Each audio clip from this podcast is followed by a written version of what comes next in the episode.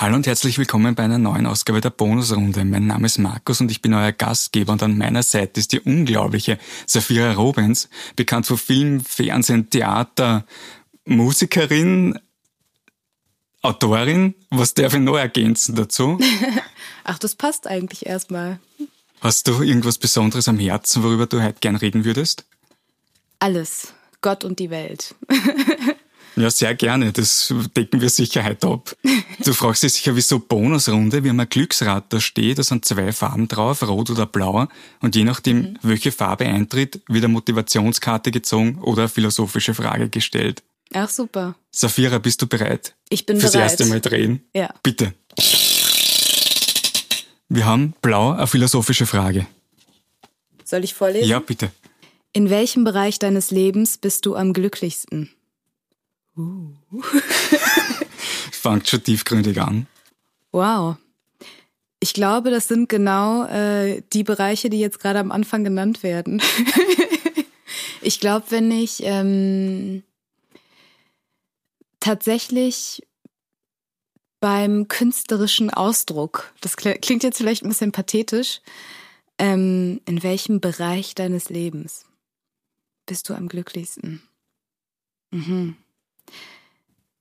Ich glaube, das ist tatsächlich, wenn es irgendwie float.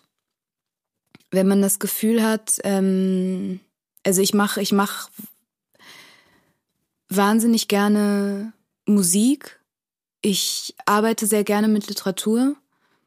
Mm, und ich glaube, das alles vor allem, weil mir Kommunikation sehr wichtig ist, aber weil mir Kommunikation auch gleichzeitig ein Rätsel ist. Und wenn ich irgendwie das Gefühl habe, ich bin an was dran, ich bin auch ein wahnsinnig neugieriger Mensch.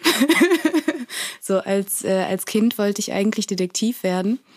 Und vielleicht äh, das Gefühl, ich bin da an was dran, ist vielleicht auch auf dieser neugierigen Ebene, wenn ich das Gefühl habe, ich entdecke und verstehe irgendwas und lerne gerade oder bin irgendwie so in so einer interessanten Kommunikation oder es passiert, also ja, weiß ich nicht, irgendwie so diesen Zustand von so einem entdeckenden Moment. Ich glaube, das, das macht mich glücklich. Wie, wie ist es bei deinem Beruf dann? Was ist da dieses, diese ideale Situation, wo du dann entdecken kannst? Weil ist vielleicht auch nicht unbedingt das Erste, woran man denkt als Künstlerin, dass man dass die die Dinge entdecken, da denkt man vielleicht an irgendwelche Forscherinnen oder irgendwie so. oder äh, wo, wo, wo siehst du das, dass du für dich Entdeckungen am ehesten dann machen kannst mhm. in deiner Arbeit? Äh, ja, lustig. Ich finde für mich äh, Forscherin, für mich sind äh, hängt Forschung und Kunst schon auch irgendwo zusammen. Also jetzt ganz konkret im, im Beruf, ähm, also als Schauspielerin, was ich eigentlich am womit ich so die meiste, wo ich die meiste Zeit investiere, ähm, ist so dieser Moment der Entdeckung, wo man sich auch wirklich so ein bisschen wie eine, wie eine Forscherin fühlt oft. Ist angenommen, wir, wir sprechen jetzt über, über Romeo und Julia und es geht um, um äh, die, die erste Begegnung. Oder ähm, ja, Angenommen, es geht um den ersten Blickkontakt bei, bei Romeo und Julia. Da fragt man sich natürlich, wenn man es auf die Bühne bringen möchte oder schon auch viel früher, wenn man es zu Hause liest und sich vorbereitet, fragt man sich natürlich, wer sind die und so weiter und so fort, in welchem Jahrhundert spielt das, welche Situation, was bedeutet dieser Kampf zwischen den Familien. Aber wenn es dann wirklich um diesen Moment geht, dann versucht man ja was wiederherzustellen, was man nicht live miterlebt hat. Und selbst wenn man es live miterlebt hätte, dann wird man ja nicht verstehen, was der innere Antrieb dieser Figur ist, was jetzt genau die Biografie und die ganze Lebenserfahrung in dieser Sekunde bedeutet und so weiter und so fort. Und ähm, das versucht man ja dann im Laufe der Probenzeit zu entdecken, weil der Moment soll ja, man, man, man spielt natürlich auf der Bühne, aber man spielt ja nicht. Es muss ja echt sein. Oder was heißt, es muss echt sein, aber es, das ist ja irgendwie so der Kitzel, dass es möglichst, dass es einem passiert dann auf der Bühne, dass man diese Figur studiert und eine Version dieser Figur oder eine Möglichkeit dieser Figur ist und dass einem diese Handlungen, die geschrieben stehen, dass man die Logik versteht, eine eigene Logik aufbaut, sodass einem diese Situationen, die da stehen, passieren. Und, ähm, und äh, für mich hat das sehr viel mit Forschung zu tun, weil ähm, ja, weil alle möglichen Lebensbereiche eine Rolle spielen können und auch ähm, ja eigentlich alle möglichen ähm, ja im Prinzip alles eine, eine Rolle spielen kann, wenn man es zulässt. Also alle alle Bereiche des ähm, des menschlichen Lebens und gleichzeitig ist es auch eine eine soziologische oder eine psychologische Studie. Und für mich ist das eben die Entdeckung, wenn da steht, ah, hm, oder ein Ach oder ein O. Und auf einmal hat man auf der Bühne das Gefühl, ah, oh, es, es, es muss genau dieses O, äh, jetzt verstehe ich dieses O, ja, es ist fließt aus mir heraus, weil es, weil es passieren muss. Also das ist irgendwie so dieses, ist wie, wie so ein Puzzle ein bisschen. Ja, und ich finde, diese, diese Entdeckungen machen am meisten Spaß, wenn man, wenn man natürlich weiß, dass da ein O oder ein Ach steht, aber auf einmal möchte man Ach sagen in der Situation, wenn man es geschafft hat, die Situation so zu bauen, dass es stimmig ist. ja. Dann würdest du ja sagen, dass jedes Stück in irgendeiner Form auch ein Forschungsergebnis ist. ja. Und das, was da gespielt wird, ist das, worauf man sich dann irgendwie im Erforschen oder das, was man herausgefunden hat, dann, was dann auf die Bühne mhm. gebracht wird. Ja, ah, interessante. Oder, ja, oder wie so eine Formel, die man durch das Bestätigen oder die man, die man prüft und dann kommt man auf das gleiche Ergebnis und denkt, ah, eine Entdeckung und gleicht das ab und denkt sich, ja, die Formel stimmt. so ein bisschen, also ja, weiß ich nicht. Vielleicht für die Forschungsmetapher.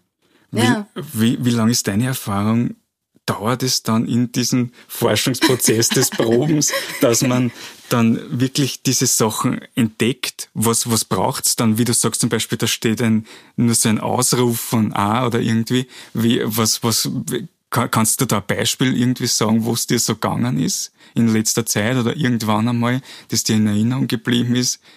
wo es bei dir so einen Prozess gegeben hat und wie lange das dann dauert, dass man sich die Rolle oder diese, dieses Wort, diese Rolle für sich dann entdeckt? Ähm, ja, also jetzt, jetzt zuletzt ähm, bei, äh, also die letzte Premiere war jetzt Nosferatu und was mir da einfällt, ähm, mein mein erster, mein erster Satz in dem Stück jetzt gerade lautet, was bedeutet Heilung? Und, ähm, und das könnte, also es könnte jetzt erstmal alles sein, auch die Motivation, die Frage zu stellen, könnte irgendwie sehr vieles sein. Und dann, ähm, äh, wir haben relativ isoliert geprobt.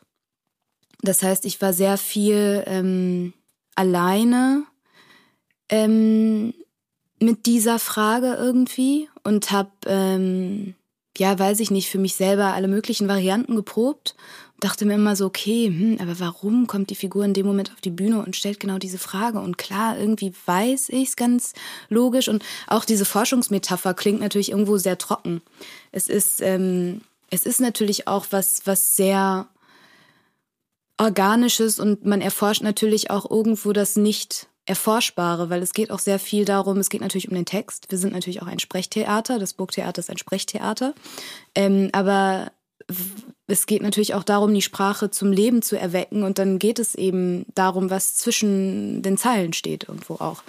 Und ähm, dann habe ich mich irgendwann mal ähm, reingeschlichen bei den Proben und habe Bibiana Beglau zugesehen bei ihrem Monolog davor. Und da hat sie ganz oft gefragt, äh, was bedeutet Trauer? Und das war mir schon klar, dass es vor meinem Text steht. Aber dann irgendwie das so zu hören, mit dieser Frage konfrontiert zu werden, was bedeutet Trauer, was bedeutet Trauer, was bedeutet Trauer, war für mich auf einmal die Situation eine ganz andere. Also es kommt dieser Monolog, dann ist, klingt es so ein bisschen ab, dann gibt es irgendwie so eine Art Ruhe oder so Nachklang von diesem, der heißt Sturmmonolog bei uns im, im Textbuch, ähm, dann klingt das ab, auch mit diese Fragen, was bedeutet Trauer? Und dann war mir auf, auf einmal klar, aha, es gibt eben diese Stille nach dem Sturm oder so eine Ruhe nach dem Sturm und dann kommt die Frage, ja, aber was bedeutet Heilung? Also irgendwie so, das war für mich irgendwie ähm, ja, das ist irgendwie oft, oft so, dass irgendwie das, das ganze Stück wie so eine, wie so eine Partitur ist. Und dass man die anderen, dass sich auch die Klangfarben ergänzen und dass, wenn jetzt ähm, eine Figur eine Pause setzt, dass das irgendwie die ganze Bedeutung auch verändern kann für eine Frage, die danach kommt oder für einen Gedanken, den das auslöst bei einer anderen Figur. Und ähm, ja, das war jetzt zum Beispiel ein Forschungsergebnis, das jetzt vor kurzem bei mir äh, stattgefunden hat. Also diese Frage zu hören, was bedeutet Trauer, hat auf einmal der, der Frage danach, was, be was bedeutet Heilung? Also ja, eine ganz andere Motivation, ganz anderen Sinn gegeben. Ja. Wir haben, ich breche jetzt her, heraus aus dem Ganzen, wir haben vorhin kurz über Nosferatu geredet, weil ich mir es mhm. vor kurzem angeschaut habe. Und du hast gesagt, wie es für mir gegangen ist beim Zuschauen. Und ähm, das ist eine Frage, die mir auch oft so, so beschäftigt, wie es Menschen geht, wenn sie sich irgendwas anschauen. Und, und dass mir vorkommt, manchmal ist es schwierig für Menschen, sich auf irgendwas zu konzentrieren. Und, und wie es, ich dann gefragt, wie es dir geht als Schauspielerin und wie, wie, wie ist es da für dich eigentlich auf der Bühne? Wenn, wenn, wie erlebst du die Zuseherinnen eigentlich? ähm, auch als ähm, ja, das finde ich, finde ich auch sehr spannend. Also man, man spürt natürlich eine Energie, aber es ist bei jeder, bei jeder Vorstellung und bei jedem Stück auch anders, weil auch einfach das Licht ganz anders funktioniert bei jedem Stück. Es gibt Stücke, da nimmt man ZuschauerInnen mehr wahr und manchmal äh, weniger.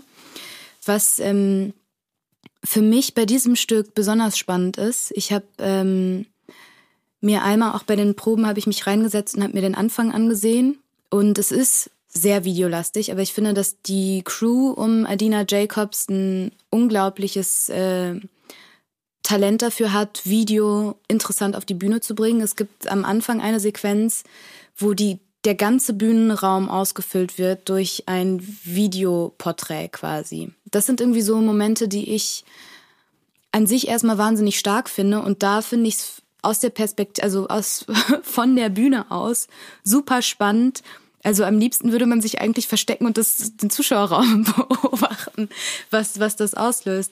Und ähm, ja, also man, man nimmt den Zuschauerraum wahr, keine Frage. Also das ist ähm, natürlich auch, auch super spannend und man, man versucht dann natürlich auch ähm, automatisch wahrscheinlich irgendwie ein bisschen zu reagieren und äh, sich anzupassen. Und das finde ich auch das Schöne am Theater, dass es eben möglich ist und dass man nicht wie im Film das einmal aufgenommen hat und dann, egal ob man jetzt in dieser Stadt spielt oder in einer anderen oder vor einem, äh, weiß ich nicht, es gibt ja auch, die Politik ist ja auch wahnsinnig aufgeladen. Es, eigentlich hat man ja, wenn man so ein Stück wie, wie Nosferatu spielt, könnte man ja rein theoretisch ähm, könnte man es auf sehr viele Dinge beziehen oder auch sehr viele. Und ähm, das finde ich ist schon eine, eine Kraft vom Theater, weil man, man spürt natürlich schon Stimmungen und eine gewisse Energie oder ja. Und ähm, das ist finde ich ein genauso interessanter Teil des Forschungsprozesses, wenn man so möchte. Ja, aber man kriegt natürlich nicht alles mit. Man kann sich natürlich auch nicht absolut aus der Rolle reißen lassen. Ähm, und bei Nosferatu zum Beispiel ist es auch einfach so, dass man nicht viel sieht im Zuschauerraum, weil es generell sehr dunkel ist. Also da ist es für mich immer noch, äh, ja, stelle ich mir immer noch die Frage, wie, äh, ja, wie ist es wohl von außen? Hm das ist natürlich auch eine, sind sehr viele Entscheidungen, die man an die Regie abgibt, das einzuschätzen. Hm. Wie geht's dir selbst als Zuseherin, wenn du dir irgendwas anschaust? ist es leicht, fällt es dir leicht, die immer auf Sachen zu konzentrieren, die irgendwie passieren im Theater oder im Kino oder so irgendwie? Oder merkst du das auch, dass dann oft Leute sehr unruhig auch werden, oder dass das irgendwie, mir kommt es so vor, dass das gegenwärtig so ist, dass Leute dann sehr schnell herausfallen können, sei es im Theater jetzt, wo ich mir denke, das ist, oder deswegen auch meine Frage, wo ich mir denke, das ist dann vielleicht irgendwie noch schwieriger für die Menschen, die auf der Bühne stehen, wenn es dann eine Unruhe gibt vielleicht unter die Menschen, als in einem Kino, wo halt jetzt der Film rennt und die, da stört nur die, die daneben sitzen sozusagen. Wie, wie, wie ist es bei dir? Ich meine, empfindest du das auch oder ist es irgendwie, wie geht's dir selber damit? Bist du eine, die leicht zuschauen kann überhaupt? Kommt drauf an. Also an sich würde ich jetzt einfach mal behaupten, äh, ja. Aber äh, nein, es ist natürlich sehr, sehr spannend auch, was einen interessiert und wann und wie und in welchem Ausmaß. Ähm, und wie man sich fesseln lässt, wovon, das ist eben einfach bei jedem Menschen anders. Und es ist natürlich auch einfach ähm, ein Fakt oder es ist einfach so, dass, ähm, dass die Konzentrationsdauer äh, die durchschnittliche nachlässt durch, ähm, durch diese permanente Reizüberflutung. Es ist, ähm, ja, ich höre immer öfter, dass, äh, dass Leute Schwierigkeiten haben beim Lesen, weil sie sich nicht konzentrieren können oder weil es irgendwie, ja, oder ähm, dass man irgendwie bei Filmen weiterspult oder Serien durchseppt oder ähm, ja, und das wirkt sich natürlich auch auf, aus darauf, ähm, nimmt man sich die Zeit im Theater wirklich zuzuschauen. Ähm, und äh, ich denke aber schon, dass es möglich ist. Ich finde, es ist eine interessante Herausforderung, mit der man lernen muss, umzugehen. Es ist eben eine neue Zeit. Und ähm, die, ja, die Konkurrenz, sage ich jetzt mal. man sieht, also man sieht schon manchmal auch, ähm, aus dem Zuschauerraum fällt es, finde ich, mehr auf. Ich ähm, probiere auch gerne unterschiedliche Plätze aus, wenn ich zusehe, einfach um Gefühl dafür zu haben, wie die Bühne von wo wirkt. Und wenn man jetzt weiter oben sitzt, sieht man oft auch während der Vorstellung Handylichter im Zuschauerraum. Und das ist aber genau das Gleiche, wenn man ins Kino geht. Ähm, das ist eine Herausforderung, die man mitnehmen muss, finde ich und äh, als Feedback verstehen muss und an der man wachsen kann, sollte, muss. Ich glaube nicht daran, dass das Theater sich, ähm, dass das Theater überholt sein wird, weil ich finde, der Live-Moment ähm, ist einfach was Wichtiges, was Menschliches, was, ähm, was, ja, ich glaube, dass es auch ein Grundbedürfnis ist und dass diese, dass, ähm, sich das gegenseitig nicht aufhebt. Deswegen bin ich da einfach gespannt und äh, guck mir das an und ähm, bin gespannt, wie man, wie man, ja, was man da alles draus lernen kann. was ist deine liebste Rolle, die du gerade spielst am Theater? Meine liebste Rolle ist gerade die Josephine Soliman in Katharsis. Erzähl mir mehr. da geht's äh, um die Tochter von Angelo Soliman ähm, die, äh, also der in, im, in Wien des 19. Jahrhunderts gelebt hat, am Hof ähm, eine wichtige Rolle gespielt hat und ähm, quasi als Leibeigener nach Wien gekommen ist und ähm, sehr, sehr beliebt geworden ist, aber Freimaurer geworden ist und äh, mit Haydn und Mozart in der in derselben Loge war und auch eine, eine relativ hohe ähm, Position innerhalb seiner seiner Loge äh, belegt hat nach seinem Tod. Dann ist natürlich in Frankreich parallel französische Revolution. Man hat wieder ähm, man ist vorsichtiger geworden, weil man natürlich nicht also wenn man sich davor gefürchtet hat, dass diese Revolution überhand nimmt und irgendwie noch radikalere gesellschaftliche Veränderungen damit einhergehen könnten, hat äh, europaweit eigentlich so ein bisschen zurückgeschraubt. Ähm, und ähm, ähm, hier hat Angelo dann quasi den, den, äh, die die Machtübergabe miterlebt. Ähm, Kaiser Franz kam dann und äh, hat einige, einige Dinge verändert und äh, Angelo Soliman ist gestorben und nach seinem Tod wurde quasi diese, diese Gleichheit zwischen Menschen, die in der Freimaurerloge probiert wurde, also im privaten Leben. Es, es war wohl so, dass er mit seinem, also dass er ähm, innerhalb der Freimaurerloge ähm, waren alle gleich und dann ist äh, Angelo Soliman ähm, danach trotzdem nicht in der Kutsche mitgefahren, weil er eben Leibeigner war, sondern hinterhergelaufen. Aber ähm, aber ja, nach seinem Tod war es dann eben so, dass er ähm, gehäutet wurde, ausgestopft und äh, in die in die Exotikabteilung des Naturhistorischen Museums ähm, oder das, das, was man heute Naturhistorisches Museum nennt, äh, ausgestellt wurde mit ähm, Lendenschutz und Muschelschmuck und ansonsten nackt. Und seine Tochter hatte eben ähm, Briefe, Briefe verfasst, ähm, indem sie ähm, ein, ein christliches äh, Begräbnis für ihren Vater gefordert hat und ist damit ähm, die erste registrierte Frau in Österreich, die nachweislich quasi den, den Staat kritisiert hat, weil es eben, weil die Briefe, einige der Briefe noch ähm, existieren bis heute. Und ja, das finde ich, finde ich eine spannende Rolle. Safira, darf ich ein weiteres Mal bitten, dass du das Rad drehst? Gerne. Und los. Rot am Motivationskarte. Rot. Everything happens for a reason. Wow. Ist es so oder nicht? Okay, das ist die Frage. Ja, das. Äh, ich sage ja. Aber vielleicht auch nicht. Wer weiß das schon. Es ist eine, ja, da hängen sehr, sehr große Fragen mit zusammen eigentlich. Aber ist das überhaupt eine Motivationskarte? Weil wenn man so überlegt, das könnte also könnte man auch so negativ auffassen, oder? Wie, wie siehst du das? Ist das ist Glas halb voll oder halb leer?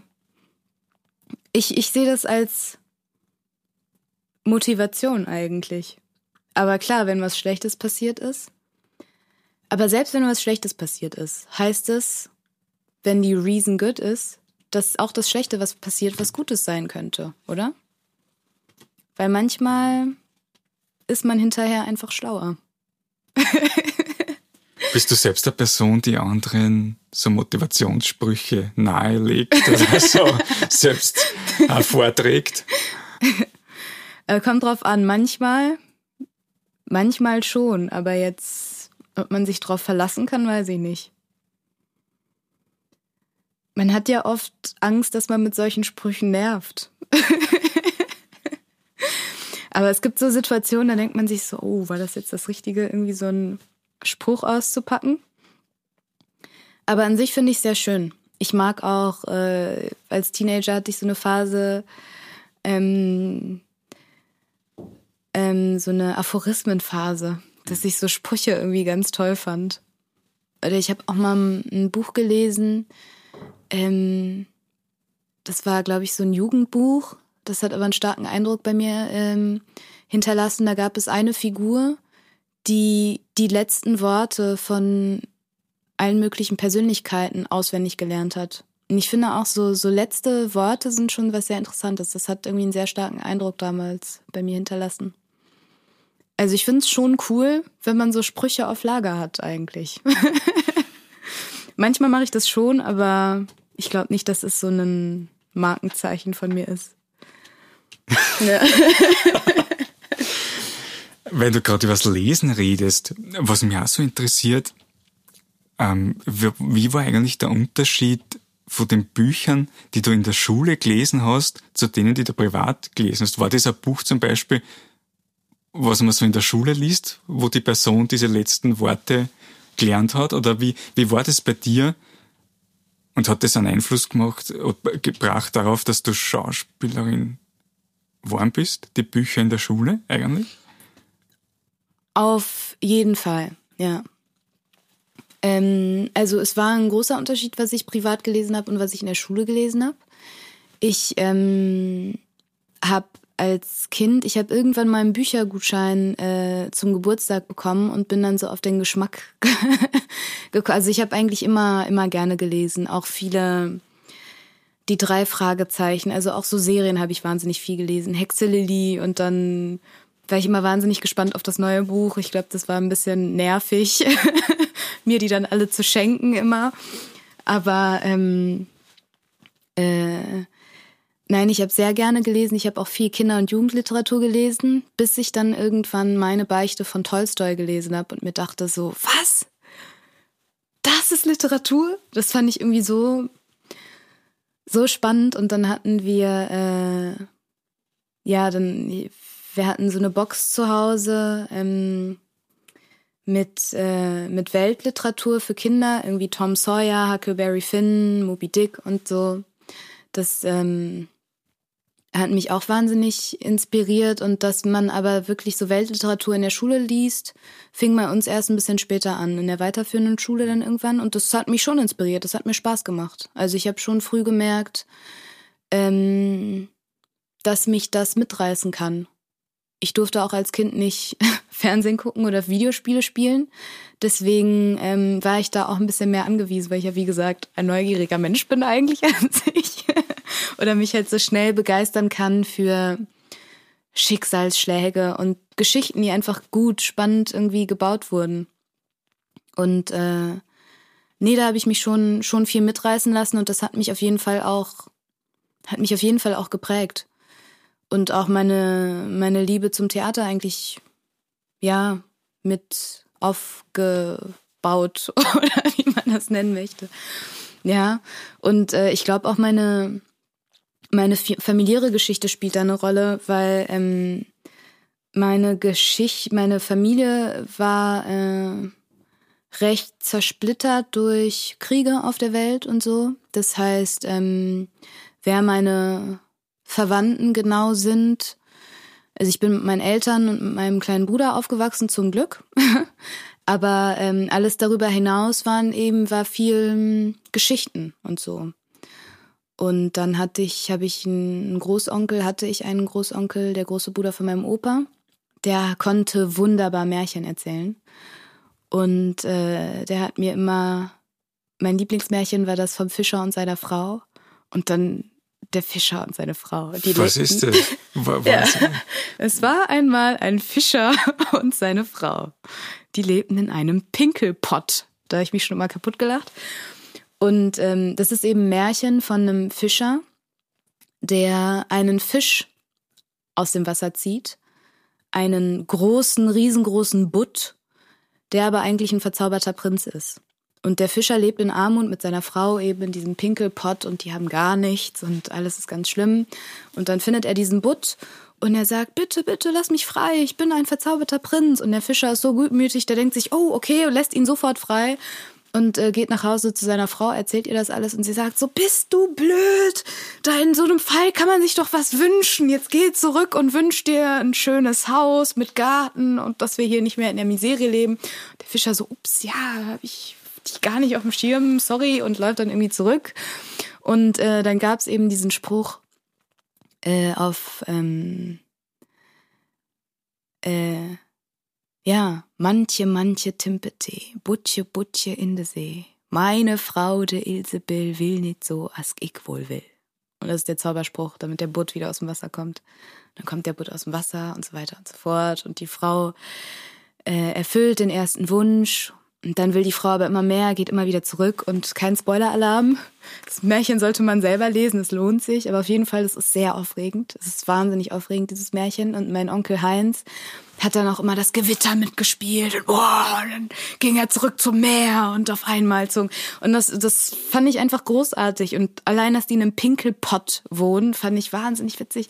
Es war halt auch so zum einen so ein bisschen Sachen, wo man sich als Kind so denkt, boah, ein erwachsener Mann hat jetzt Pinkelpott gesagt. So, aber gleichzeitig auch, ja, dass man eben so die Abgründe dieser Figuren irgendwie kennenlernt, aber auch die lustigen, komischen Seiten. Das ähm, war für mich, ja, also dieses Märchen hat mich auf jeden Fall sehr geprägt oder auf jeden Fall dieses Geschichtenhören von, von Onkel Heinz. Und äh, eben die Tatsache, dass einem Figuren in Literatur so nahe kommen können.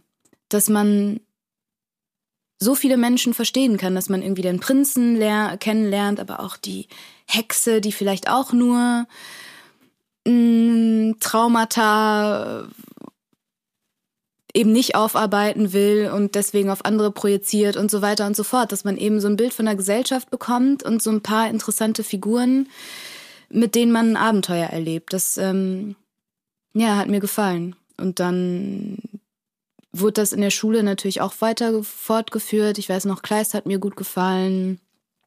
Ähm, dann äh, Jurek Becker, irgendwie Nachkriegsliteratur fand ich auch rührend, weil meine deutsche Familie, das waren eben so die Geschichten auch von Onkel Heinz und, und meinem Großvater und so. Und dann war das für mich auch spannend, da irgendwie einzutauchen. Und ähm, ich finde es aber auch so schön, dass man in so viele unterschiedliche Welten springen kann, so schnell. Also Lektüre ist schon was. ja, ist schon was Tolles, finde ich. Ist natürlich Geschmackssache, aber ja. Und gab es dann ein Werk, wo du dir dann gedacht hast, genau das könnte ich super inszenieren oder irgendwie so? Gab es da irgendwie ein Besonderes, wo du dir gedacht hast, das will ich nehmen und auf eine Bühne bringen und vielleicht auch selber spielen? Ja. Was war das? Viele, aber als erstes fällt mir ein Faust. Okay. Und wie ja. hättest du das, was würdest du da machen? Oder ich weiß nicht, nicht, dass es jetzt wer stiehlt, was du da sagst, aber was, wie würdest, was würdest du, weil das ist ja eines von den Werke, was ja laufend adaptiert wird. Mhm. Was, was, was könnte man machen, was noch was Neues eigentlich da dazu bringt irgendwie oder dieses, wie geht man da am besten vor, dass dass es nicht was altbackenes wird oder so? Oder? Ja, die, die gute alte Frage. Ich meine, die Frage werden sich täglich so viele Menschen stellen, aber das Schöne ist ja, dass jeder Mensch wieder ein anderer ist. Und selbst äh, man selber, Rambo hat gesagt, ich ist ein anderer. Arthur Rambo. Okay. So. ähm, auch man, man selbst verändert sich ja eigentlich so schnell. Ähm, was ich an Faust spannend finde, ist das dieses Motiv der Durst. Also dieser Wissensdurst zum einen, aber auch dieses Erleben wollen, weil ich finde, es ist wahnsinnig heutig. Man, also auch so zum Thema Konsumgesellschaft passt das, finde ich, sehr gut, wenn man, man hat alles, man hat alles gesehen, man ist um die ganze Welt gereist, man hat alles studiert, man hat alles im Internet mal angeklickt, aber irgendwie ist man nicht happy. Also irgendwie so dieses auch der Mensch ist ja auch irgendwo Chemie, also wenn man sich so der eigene chemische Haushalt, sage ich jetzt mal, es fehlt irgendwie Adrenalin, es fehlt Dopamin, es fehlt, weiß ich auch nicht was.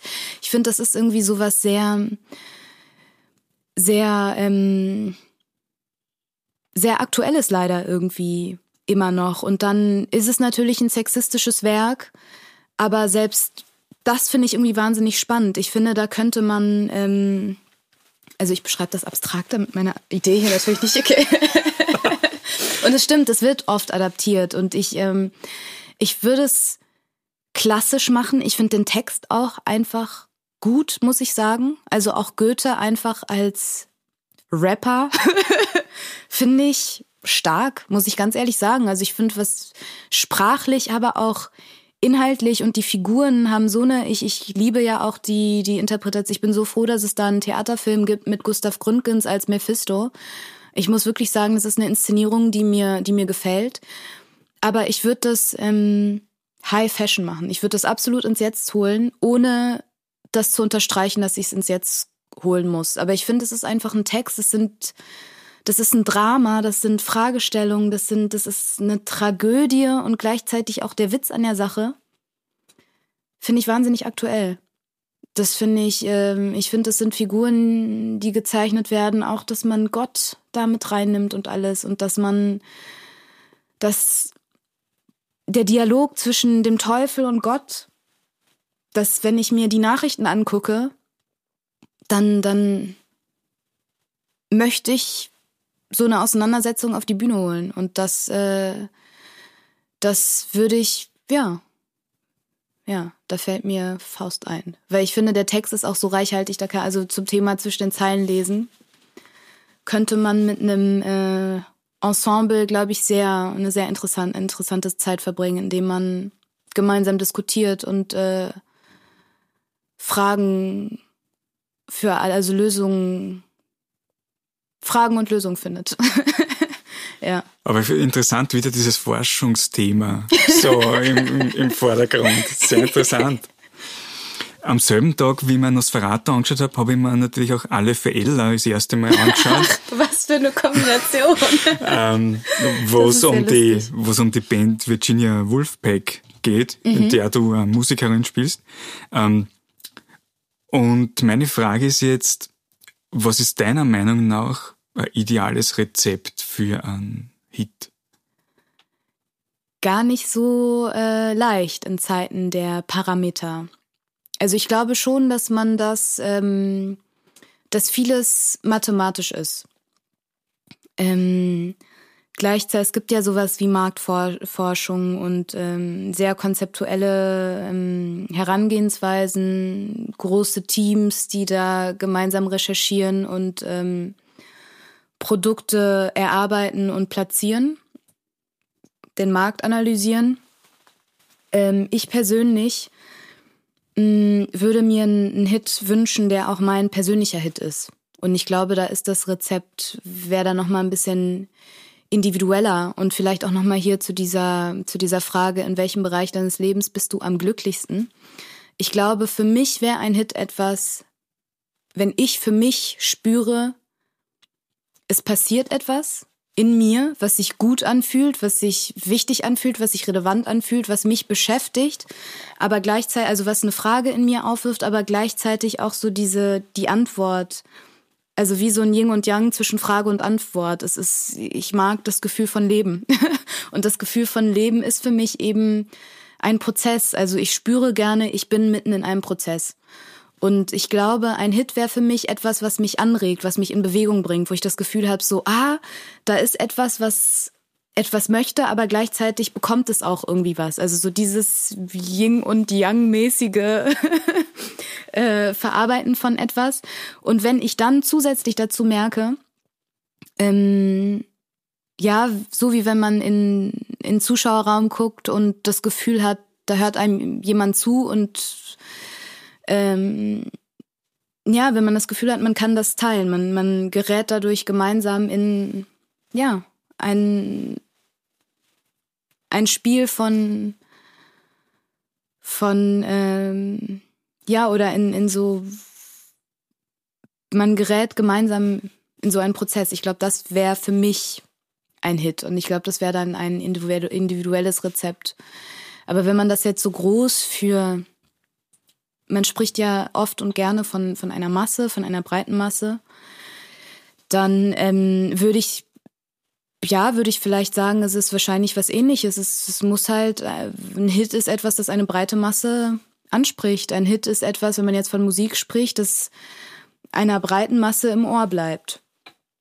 Ähm, und äh, ähm, ich, ich muss ähm, ehrlich sagen, ich, ähm, ich finde, dass also jetzt Hit hin oder her, ich finde, dass so eine große Gemeinsamkeit erstmal was sehr Schönes ist. Weil, ähm, ja, weil ich glaube, dass, ähm, dass man mit dem Gefühl von ähm, die Politik führt ja eigentlich dazu im Moment, dass Grenzen wieder immer wichtiger werden und immer identitätsstiftender.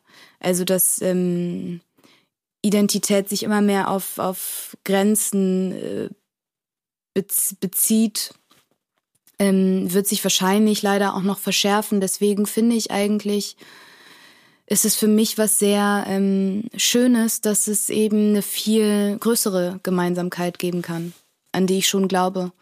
Und ich glaube, das ist ein Hit. Etwas, das Grenzen sprengen kann. Ja. Safira, da würde ich ein letztes Mal bitten, das Rad zu drehen. Ja.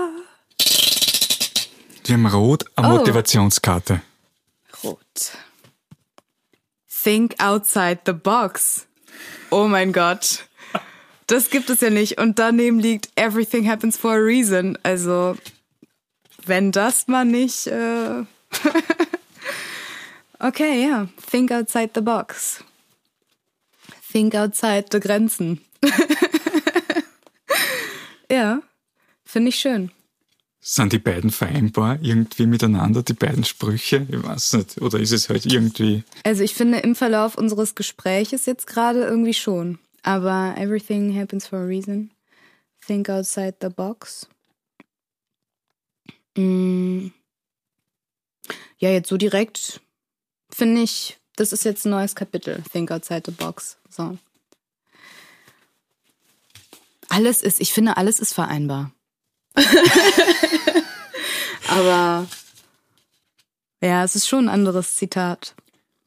Was mir jetzt interessiert, ähm, weil du ja sehr bewandert in Portugiesisch bist und mir das so jetzt eingefallen ist, gibt es im, im Portugiesischen irgendwelche Sprichwörter, die du kennst oder die du gerne verwendest?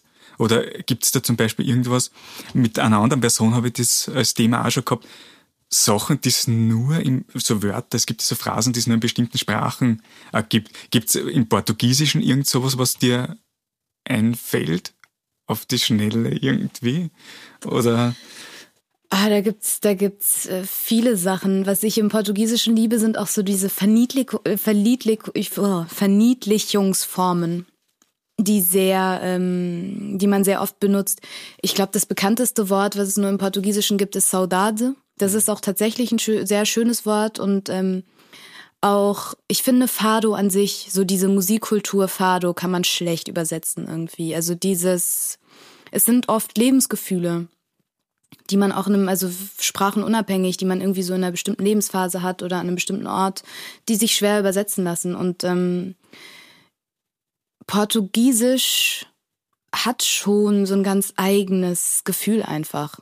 Ähm, ich finde, es gibt viele Sachen, die sich schwer übersetzen lassen, auch ähm, unabhängig von Saudade. Zum Beispiel Küsschen, Beijingusch. Das sagt man auch oft, wenn man sich verabschiedet. So, ja, tschüss.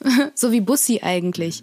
Mm, aber so dieses Nusch, Beijing Nusch, so diese Verniedlichungsform. Ich finde das, ich weiß nicht, ist halt so ein ganz eigener Klang. Das sind so, mm, so Sachen, die auch sehr viel über die die Mentalität und das Beisammensein eigentlich erzählen. Aber Bussi finde ich schon, schon eigentlich eine sehr schöne Übersetzung. Ähm, und dann, äh, ich, äh, ich singe auch selber Fado. Und da gibt es, ja, manchmal so ein gewisses Lebensgefühl oder auch der Humor manchmal oder die Art und Weise, Dinge zu sehen oder Freude an der Trauer zu haben, was vielleicht doch wieder mit Saudade zu tun hat. Mm, sind schon oft sehr eigen. Ja. Das, äh, die, wie, wie, wie sagt man, Fado-Lieder? Oder wie, wie würde ich das richtig beschreiben? Ist, oder ist, ist dieses Genre? Oder wie die Frage ist, ähm, weil ich gehört habe, dass das eben eher traurige Lieder sind. Wie, ja, was ist da, wieso eigentlich? Oder kannst du das irgendwie, wieso gerade, ist das so typisch irgendwie? portugiesische Kultur auch, mhm. dass es eher so melancholische Personen sind. Nein, äh, das soll jetzt nicht negativ sein, aber wieso, also woher kommt das? Oder wie, kannst du dir das erklären oder kannst du es mir erklären? Ja, dazu, dazu gibt es ähm, eine Geschichte. Also Fadu kommt aus dem Latein Fatum, Schicksal. Oh, da sind wir wieder bei der ersten Karte. Everything happens for a reason. Okay. äh, ja, von äh, Fatum, äh, Schicksal. Und es geht schon um das Seefahrerschicksal. Und es war auch ein, ich meine, Portugal war, war ein Kolonialstaat, war slash ist, Neokolonialismus ist leider definitiv ein Thema bei unserem heutigen Wirtschaftssystem. Und äh, man sagt, Fado-Musik, also die Iberische Halbinsel war ja auch sehr lang arabisiert. Daher ähm, ist es natürlich eine Mischung aus sehr vielen Kulturen. Es hat auch sehr viele, Fado ist eine Musik, die sehr viele Arabesken hat, die auch der, der Trauer oder generell der Emotionen so eine sehr schön, also so eine sehr speziellen Ausdrucksmöglichkeiten ähm, bietet. Also so dieses sich ja in die Kurven des Gesangs legen. Also es ist eigentlich auch so eine ganz spezielle Freude an der Trauer oder so ein ganz spezielles Genießen. Wenn man Fado-Musik anhört, dann, dann, dann genießt man das schon. Dann ist es wie so ein Schmerz, der einem gut tut. ist ganz, äh, ja, ganz eigen. Und, äh, oder indem man aufgeht, den man versteht, der einen berührt, aber so, das ist, es ist nichts, ähm, ja, es ist, es ist schon Genuss, aber es ist so ein ganz wie Saudade so ein bisschen. Es ist so ein ganz merkwürdiger Genuss. Das ist aber eigentlich, ich glaube, jeder Teenager kennt das, der ja, eigentlich jeder, jeder Teenager kennt das, aber jetzt gerade denke ich daran an die Zeit, als ich als Teenager Twilight gelesen habe und man sich denkt, oh, oh mein Gott, die Liebe ist so kompliziert. Oh, werden Bella und Edward zusammenfinden? Also so diese, diese Art von, von Genuss an, am Schmerz und am Verlust und am Zweifel und am Nichtwissen und äh, ähm, jetzt auf Fado, ähm, auf Fado nochmal zurückzukommen. Ähm, historisch kann man das so verorten, oder man sagt, es, es kommt aus der Seefahrerkultur. Die Frauen, die zurückbleiben und nicht wissen, kommt der Seefahrer wieder oder nicht. Also quasi den, den, äh, die Seefahrer in die Welt hinaus. Äh, man dachte natürlich, man, oder ja, man dachte, man, man fährt nach Indien, kommt wo ganz anders an. Man ist monatelang übers, übers Meer gefahren und ähm, es ist natürlich, es gibt natürlich keine Garantie, ob jemand zurückkommt oder nicht. Und ähm, das, äh, damit wird Fado-Musik immer so ein bisschen verbunden, dass es irgendwie wie so ein Erinnern der schönen Zeit ist, mit der Angst davor, dass sie nicht wieder eintreffen, also dass es das Ende sein könnte, aber gleichzeitig auch eine Unsicherheit. Also wie so ein, wie so ein Gebet einerseits, das hoffnungsvoll ist, aber gleichzeitig auch ein Schmerz von, der dem Vergangenen nachtrauert. Ja, und das ist meiner Meinung nach sehr poetisch. Ja. und. Hm. Ja, bitte. ja.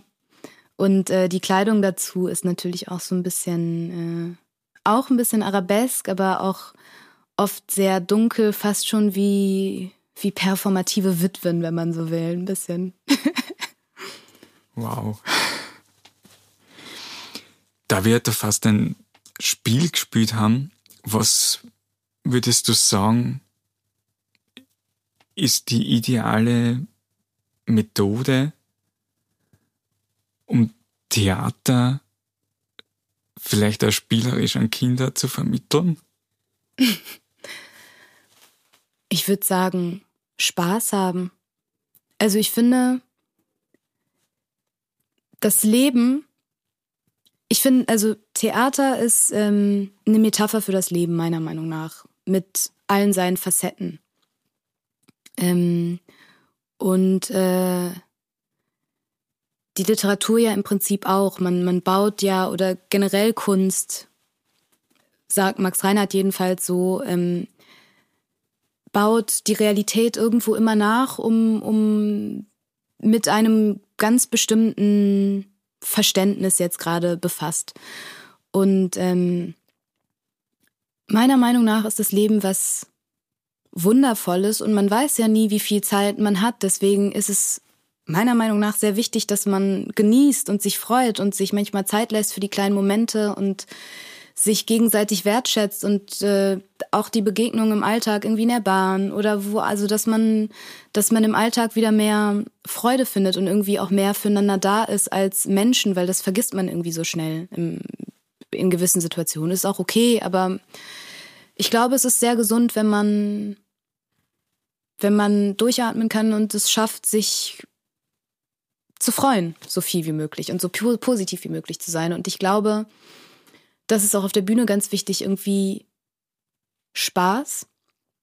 Und ich finde, dass Kinder leider oft, ähm, ich meine, gut, Kinder haben kein Wahlrecht und so weiter und so fort, aber ich glaube, dass Kinder eigentlich auch viel wissen und sehr, sehr ernstzunehmende Personen sind und sehr ähm, intuitive Personen und dass oft, dass einfach wahnsinnig viel Potenzial da ist. Und ich denke, dass die Kommunikation zu jungen Menschen sehr wichtig ist für eine Gesellschaft. Und ähm, das kann man, glaube ich, auch in der Kunst ausleben, dass man junge Menschen ernst nimmt und sieht und den Blickkontakt ernst mal, also ja, einfach, ähm, ich finde, man kann da durchaus fordernd sein, man kann ehrlich sein, man kann, weil durch Ehrlichkeit entsteht auch eine gewisse Komik.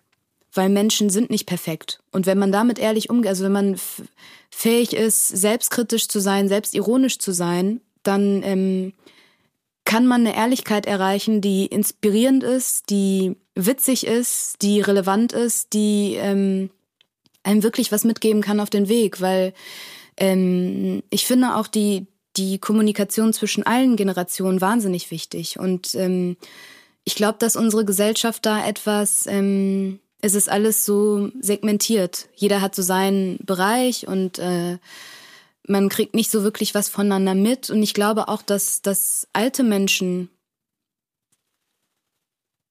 Kommunikation brauchen und Austausch brauchen und ihre Lebenserfahrung teilen möchten. Man, man möchte reden, man möchte sich austauschen. Wenn man viel erlebt hat, dann hat man Bedürfnis zu reden. Das geht Kindern so, das geht älteren Menschen so. Und ich finde, das geht Menschen in jeder Entwicklungsphase so. Und ich glaube, dass der Austausch wahnsinnig wichtig ist. Und Theater ist ein Ort für Austausch. Begriffe wie ähm, Demokratie sind im Theater entstanden im alten Griechenland durch Austausch, durch gemeinsame Vorstellung, durch gemeinsame Pro Projektion, durch gemeinsames Imaginieren von gewissen Szenarien, was einem ja, ich finde, das ist ein Riesengeschenk. Hm, heutzutage äh, wird medial berichtet, niemand interessiert sich mehr für Politik. Oder vor ein paar Jahren gab es dann irgendwie so Umfragen im Fernsehen, wo äh, gesagt wurde, ja, junge Leute interessieren sich nicht für Politik. Politik bedeutet aber, dann muss man vielleicht für das, ähm, was getan wird, einen neuen, neuen Begriff finden. Politik bedeutet eigentlich das Interesse der Polis, also das Interesse der Gesellschaft, der Gemeinschaft es kann sich die Gesellschaft nicht für ihr eigenes Interesse nicht interessieren. Dann ist Politik nicht die Interesse der Gesellschaft. Also dann interessiert sich Politik nicht für die Polis und braucht einen neuen Namen. Und deswegen finde ich einfach Austausch wichtig, weil man kann ja nicht wissen, was, was richtig ist, wenn man darüber nicht kommuniziert. Und ich glaube, dass genau deswegen so ein Live-Ort für Interessensaustausch oder für Austausch an sich oder für gemeinsames Vorstellen, für gemeinsames Spiel, für gemeinsames Forschen, ähm, dass es sehr wertvoll ist für eine Gesellschaft. Und deswegen denke ich, wenn man das ernst, wenn man das Potenzial ernst nimmt und ehrlich ist zu sich selber und zu anderen, dann wird man auch junge Menschen berühren. Und äh, da ähm, ja, und vielleicht muss man, muss man sich natürlich auch informieren über die Interessen. Aber ich glaube, der erste Schritt ist immer die Begegnung. Hm. Und ja, war jetzt ein bisschen diffus, aber das ist meine Antwort. Okay. Dann habe ich jetzt zum Abschluss noch zwei Fragen für dich. Okay. Die erste ist, wann hatte jemand zuletzt ein Vorurteil über dich und wurde das beseitigt? Ja, tatsächlich, das wurde beseitigt. Ich meine, es, es, es passiert oft. Ich meine, es ist auch okay. Ich finde auch da Kommunikation wichtig. Ähm, die Sprache ist oft ein Thema. Ich saß vor kurzem äh, in der Bahn ähm, neben einer Frau, ähm, einer älteren Dame, die überrascht war, dass ich auf Deutsch lese. Und äh, hatte eben öfter gefragt, ob das für mich besonders schwer war, ähm, Deutsch zu lernen. Und ich habe eben gesagt, nein. Ich könnte mich nicht erinnern. Ich bin, also wenn man als Kind eine Sprache lernt, dann ist das ganz normal. Und äh, dann kam aber immer wieder die Frage, ähm, ja. Und ich hatte aber das Gefühl, dass durch das Gespräch, dass dieses, ich weiß nicht, ob das Vorurteil wirklich behoben wurde, aber ich hatte das Gefühl, es war gut, da ins Gespräch zu gehen. Ähm, ja. Und dann hast du ja gesagt, und schauen Sie mich im Burgtheater auch gleich an. ja, na, super. Ich glaube, im Gespräch ist das ja irgendwie oder der erste Weg, wie man Vorurteile, glaube ich, mhm. abbauen kann. Ja, ich glaube auch. Ich glaube, es ist auch wichtig, man ist nicht in jeder Situation gerade bereit dafür, weil es gibt auch Tage, da will man einfach nur schnell nach Hause oder wie auch immer. Es ist auch okay. Aber ich glaube auch, dass dass das Gespräch schon wichtig ist. Ja.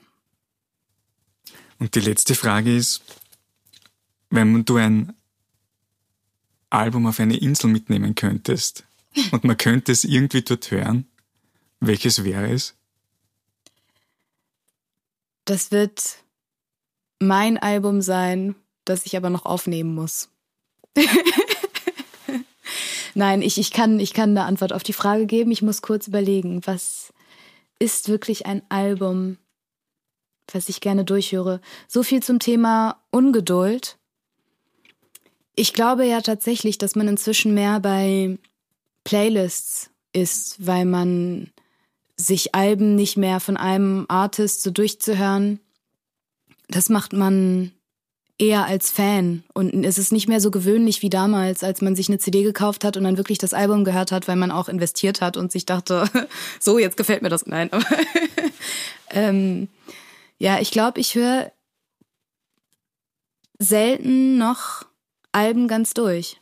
Muss ich ehrlich sagen, leider.